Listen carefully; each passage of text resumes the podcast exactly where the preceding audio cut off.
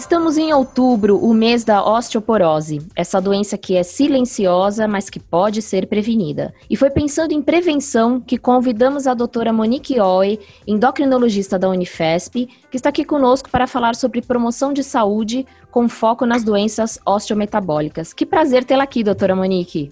Eu é que agradeço o convite e feliz aqui para poder responder aí algumas dúvidas. O nosso episódio de estreia aqui na Podosfera foi sobre a osteoporose. E agora em outubro, no dia 20, temos o Dia Mundial da Osteoporose, que serve para alertar sobre essa doença que não dá sinais até que ocorra uma fratura, na maioria dos casos. Mas ela pode ser prevenida. Como podemos, então, doutor, abordar a prevenção de doenças como essa num cenário de aumento de número de pacientes acima do peso, com diabetes, a diabetes, inclusive, até mais frequente na infância, enfim, com essas estatísticas crescentes de doenças crônicas?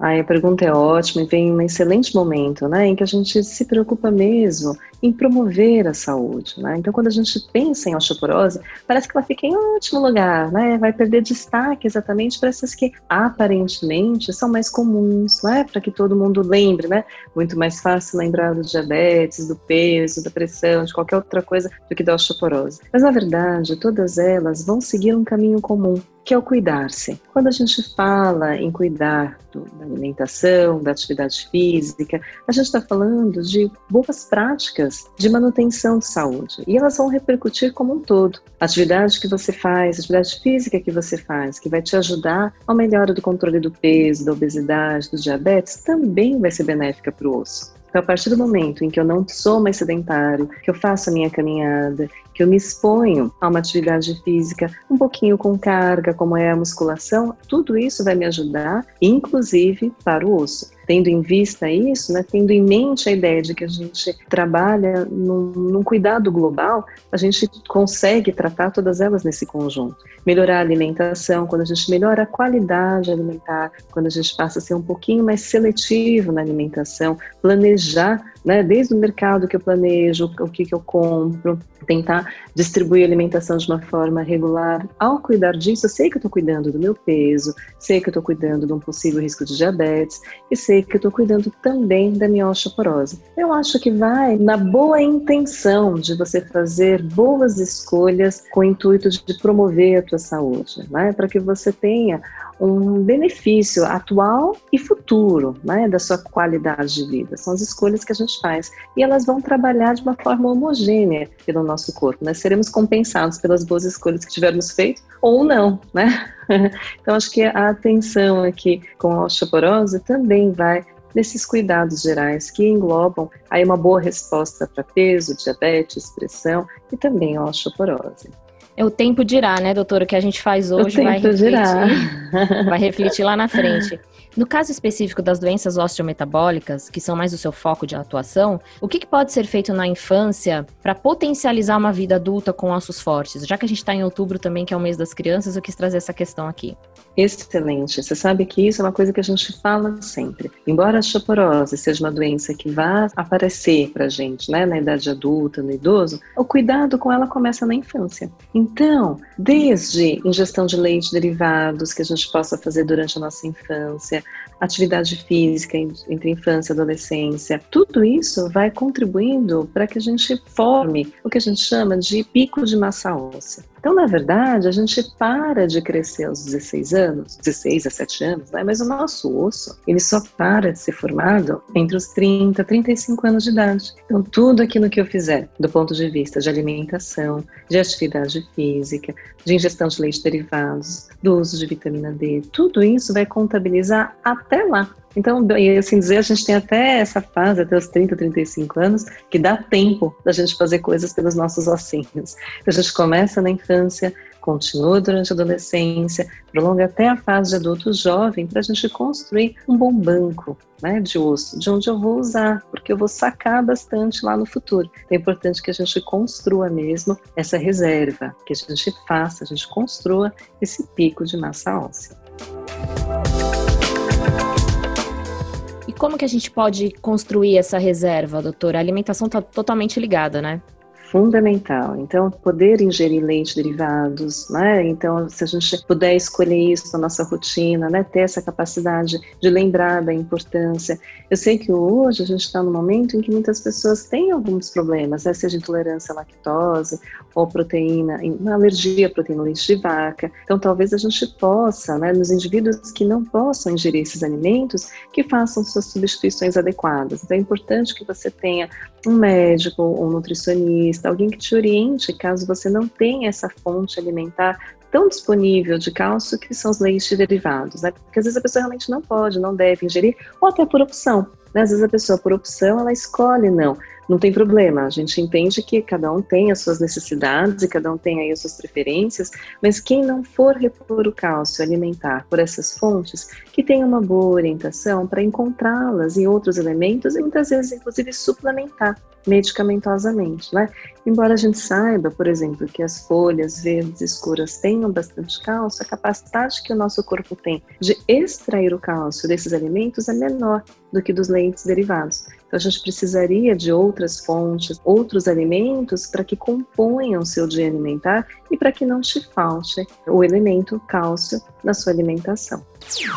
Outra coisa importante lembrar sobre os hábitos de vida é que tem dois fatores que são negativos aí para o osso, né? o tabagismo e o etilismo. Então, quando a gente também faz essas boas escolhas, né, de não se expor ao tabagismo e ter uma ingestão né, de álcool, a gente falaria de leve, moderada mesmo, né, que a gente tem essa responsabilidade, a gente também está cuidando e muito da nossa saúde óssea.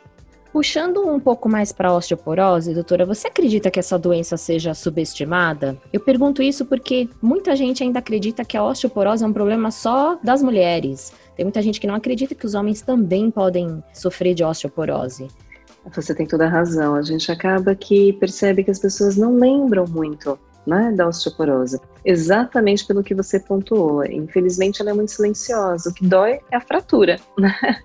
Mas enquanto a pessoa vai perdendo a massa óssea, realmente não tem como você perceber isso, a não ser que você realmente faça um exame de imagem como a densitometria. Porque o próprio raio-x, quando você flagra a osteoporose pelo raio-x, na verdade você já perdeu bastante desse osso. Então, uma maneira melhor de investigar se você tem um risco da osteoporose, porque muitas vezes você tem até uma osteopenia, que é um estágio anterior à osteoporose. A única forma de você ver realmente é medir isso por um exame, que é a densitometria óssea. Se a gente não fizer esse exame, a tendência é que a gente não perceba que você está exposto a este risco. Por isso que acaba ficando muito silencioso mesmo, né? A gente esquece, se não tomar cuidado, de fazer essa prevenção. E você pontuou uma outra coisa muito importante: não é só a mulher, né? O homem também. Então, a gente recomendaria né, que as mulheres nessa transição menopausal pudessem fazer uma densitometria óssea para checar qual o status da saúde óssea que ela tem nesse momento. E os homens, principalmente os homens após os 70 anos, para que a gente não surpreenda com esses indivíduos fraturados no futuro sem que a gente tenha tido a chance e a oportunidade de tratá-los adequadamente. Né? Então, acho que vale a pena um preventivo aqui, sim. Doutora, para a gente encerrar, porque a gente não tem muito tempo hoje aqui, mas uh, falando na promoção de saúde, qual que seria o impacto da vitamina D? A vitamina D, assim, ela entra aqui como uma peça-chave fundamental para a saúde óssea. Porque, na verdade, a absorção de todo o cálcio alimentar que a gente tem, ele necessita da vitamina D para que ele seja absorvido, para que ele seja incorporado. Então, às vezes, não adianta comer um tijolo de cálcio se eu estiver deficiente de vitamina D. Então, a vitamina D é fundamental. A gente conseguiria fazer a vitamina D se eu tivesse uma adequada exposição solar, mas às vezes é difícil a gente ter essa exposição solar, dependendo da região onde a gente mora. Numa fase como nós estamos, né? Todo mundo muito quietinho, em quarentena, pouco exposto.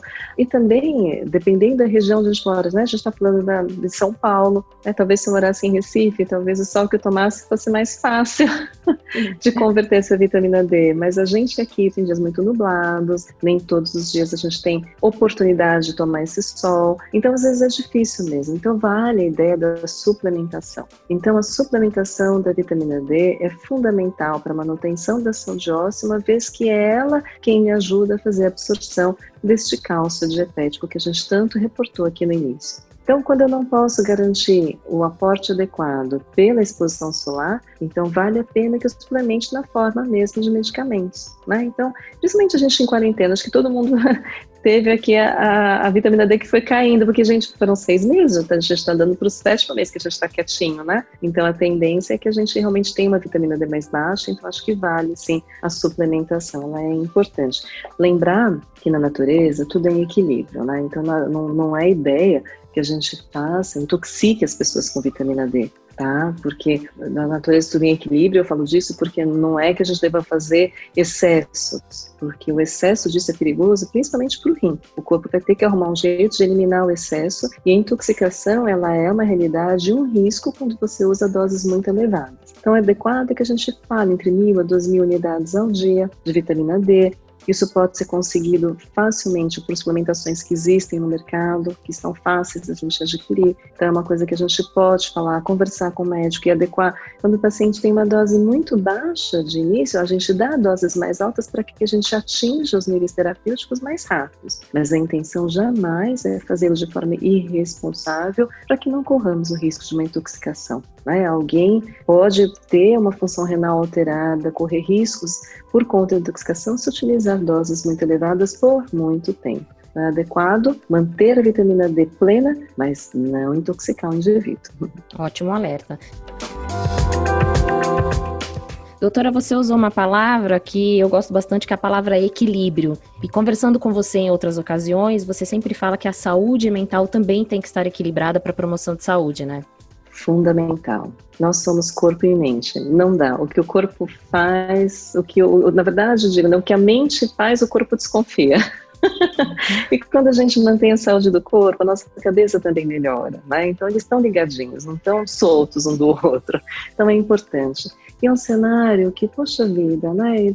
Durante essa fase é tão difícil que a gente se encontre plenamente sereno, mas é uma coisa que a gente deve buscar, né? A gente deve buscar nossa paz, nossa serenidade, nosso equilíbrio, utilizar das maneiras que forem possíveis para isso, né? Se for uma meditação, se for fazer yoga, se for fazer um tai chi, praticar atividade física, são fatores que a gente deve buscar numa fase em que a gente sabe, a gente está exposto a um momento hostil. Né? Todos nós fomos, infelizmente, é, contrariados nos nossos planos, nos nossos sonhos. Então a gente tem que se instrumentar com coisas que nos tragam uma referência de um pouco mais de paz, um pouco mais de equilíbrio, porque isso é fundamental para a manutenção da saúde. Não dá. Você pode ter certeza que o que a cabeça pensa, o corpo desconfia. Em algum lugar a coisa vai aparecer. Por isso a gente tem que entender como valor né? A saúde mental, nossa saúde emocional também é um valor. Né? E buscar esse equilíbrio, buscar estar integrado com isso é um exercício. Nem sempre a gente consegue estar bem com tudo, mas só o fato de eu dar valor a isso e saber que eu tenho canais em que eu possa buscar estar bem, isso já é estar no caminho, já é estar andando para ele. Né? Então acho que isso é importante nessa fase.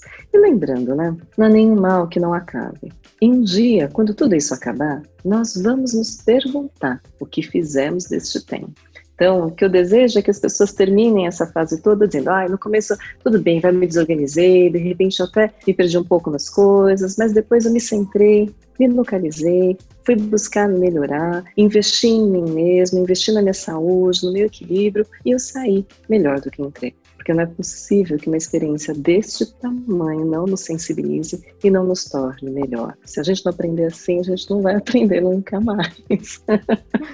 ah, Espero doutor... que a gente termine aqui bem, né, todos melhores de alguma forma, que a gente se desafie a entender esse tempo como uma oportunidade de melhoria em algum aspecto, né? torcendo para tal. É, e aqui a gente fala principalmente no aspecto da saúde, né? Doutora, é sempre uma delícia conversar com você. É, muito obrigada por participar aqui da nossa, do nosso podcast da Regional São Paulo, da SBEM. Eu é que agradeço. Obrigada pela oportunidade. Beijo. Compartilhe informações de qualidade prestadas pelos endocrinologistas aqui da SBEM Regional São Paulo, uma sociedade médica que está presente nas principais redes sociais. Visite também o site www.sbemsp.org.br. Eu sou Regiane Quereguim, da Gengibre, a agência de comunicação da SBMSP. Quem edita o som desse podcast são os nossos parceiros da agência Trovari. Até breve!